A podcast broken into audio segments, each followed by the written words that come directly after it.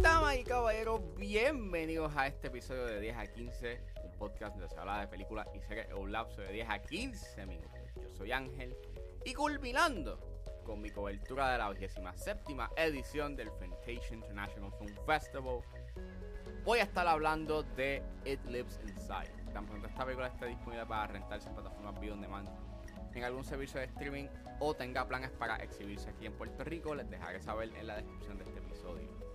Así que setback, relax, que deja 15 acaba de comenzar.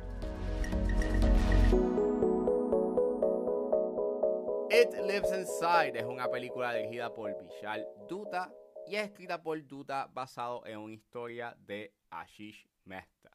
El elenco lo compone Megan Suri, Nero Bahua, Mohana Christian, Betty Gabriel, Big Sahai y Gage Marsh. Y trata sobre una adolescente americana hindú que está luchando con su identidad cultural.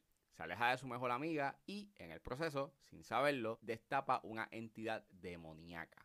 Disclaimer, esta película tiene un contenido violento, por lo cual sugiero discreción.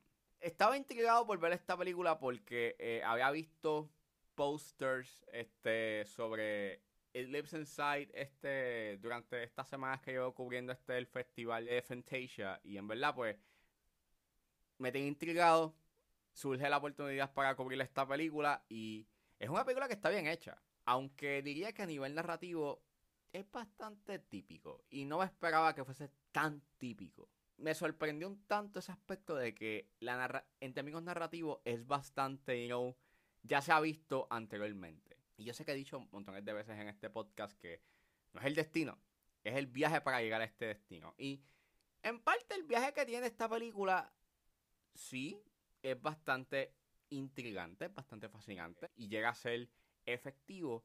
Pero aún así sí me sorprende de que esta película tenga una ruta ya antes conocida o, o ya antes vista. Yo creo que lo más intrigante que tiene It Lives Inside está en su perspectiva hindú con respecto a los temas que quiere abarcar. Básicamente, los temas que se hablan en esta película son la represión cultural, el resentimiento, ese cuestionamiento que recibe un extranjero o alguien descendiente de una cultura extranjera mientras vive como que en otra tierra, en este caso pues en los Estados Unidos, y ese cuestionamiento de sus costumbres, eh, ya sea desde una manera implícita o explícita. Y esos temas están bien interesantes. La manera en cómo los presentan, pues están intrigantes y tiene como una buena conversación que es bastante pertinente. Sí pienso de que al, inicio llega a ser bastante obvio con lo que quiere hablar, like, presenta bastante obvio y no sus temas, ¿no? carece un poquito de sutileza, pero aún así el, el manejo del mismo está bien interesante y las metáforas que se dan en el proceso pues están bien logradas. Tienes un buen elenco, actúan muy bien dentro de los personajes que hacen creo que el aspecto negativo que tengo con esta película es que es bastante know, convencional. Like, es una película que narrativamente ya se ha visto. Y eso se puede ver fácilmente con las secuencias de horror que se dan en esta película. Like, hay una que otra secuencia que ya tú sabes para dónde va.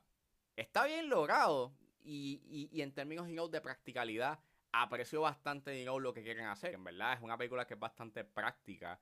Al igual que hay unos momentos donde se utiliza el CGI y se ve bien, pero sí hay una que otra secuencia de horror que tú sabes para dónde va en términos de horror y cuándo es el momento en donde la película como que te va a asustar. Y en verdad, pues, es un tanto decepcionante. Fue efectivo el hecho de manifestar como que el demonio y mantenerlo oculto. Me hubiese gustado que lo hubiesen mantenido oculto. Yo soy más de los que me gusta cuando no te presentan la criatura. Te lo mantienen en la imaginación. Porque el no dar como que una referencia visual hace que, pues, uno como individuo, pues, pienses en lo peor. Y en, los momentos donde esta película como que no te presenta, digamos, ese elemento, no te presenta la caricatura o te presentan una que otra cosa de ella, pues en verdad estaba cool. Pero aún con eso, sí aprecio nuevamente la practicalidad que hay detrás de la criatura. La fotografía está bien trabajada, me gusta mucho el uso del color anaranjado, le da un, aspecto bastante eh, extraño you know, a la película y, llega a ser bastante intenso you know, en las secuencias donde se utiliza you know, eh, el color anaranjado o una iluminación anaranjada. tiene unos encuadres bastante creativos, este, que pues te hacen como que estar eh, en la misma, en la misma psiquis de los personajes. Y aunque he repetido varias veces aquí, este, que es una película bastante convencional, o por lo menos tiene una narrativa bastante ya antes vista, yo creo que donde verdaderamente este, se nota ese elemento ya antes visto es, en su final. Eh, y hay algo que hacen en términos narrativos eh, para darle resolución que yo no soy muy fan. Que pues nada, a mí pasa.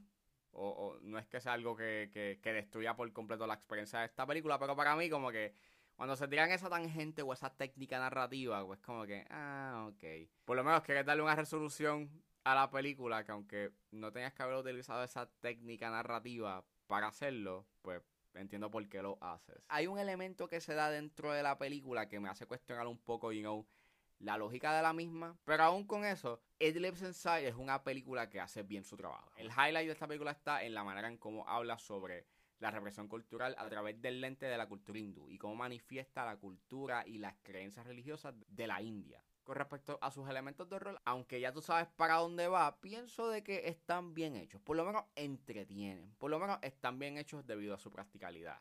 Y llega a ser su cometido en ser, you know, entretenido, en causar algún tipo de emoción. Es una película de rol que tiene algo que decir y de la manera en cómo presenta su mensaje, a, a pesar de ya se visto antes, está bien hecho. Y que como un debut directorial muestra mucha promesa. Bueno, eso fue todo en este episodio de 10 a 15. Espero que les haya gustado. Suscríbanse a mis redes sociales. Estoy en Facebook, Twitter e Instagram con alex.pr. Recuerden suscribirse a mi Patreon con un solo dólar. Pueden suscribirse a la plataforma y escuchar antes de su los episodios de 10 a 15 y a 4x3. Pueden buscar en la plataforma como Ángel Serrano o simplemente escriban patreon.com slash 10 a 15. Si están en la disposición de ayudar a la calidad de este podcast, pueden donarme mensualmente a través de Anchor Support desde 99 centavos hasta 9.99, pero si están en búsqueda de hacer una donación de una sola vez, pueden donarme a través de PayPal como Ángeles PR. También me pueden ayudar con sencillamente compartiendo los episodios en las redes sociales. Y no importa la ayuda que ustedes decidan hacer, yo voy a estar inmensamente agradecido. Los links a todas estas opciones están disponibles en la descripción de este episodio. Me pueden buscar en su proveedor de podcast favorito como 10 a 15 con El Serrano. Gracias por escucharme. Recuerden suscribirse y nos vemos en la próxima.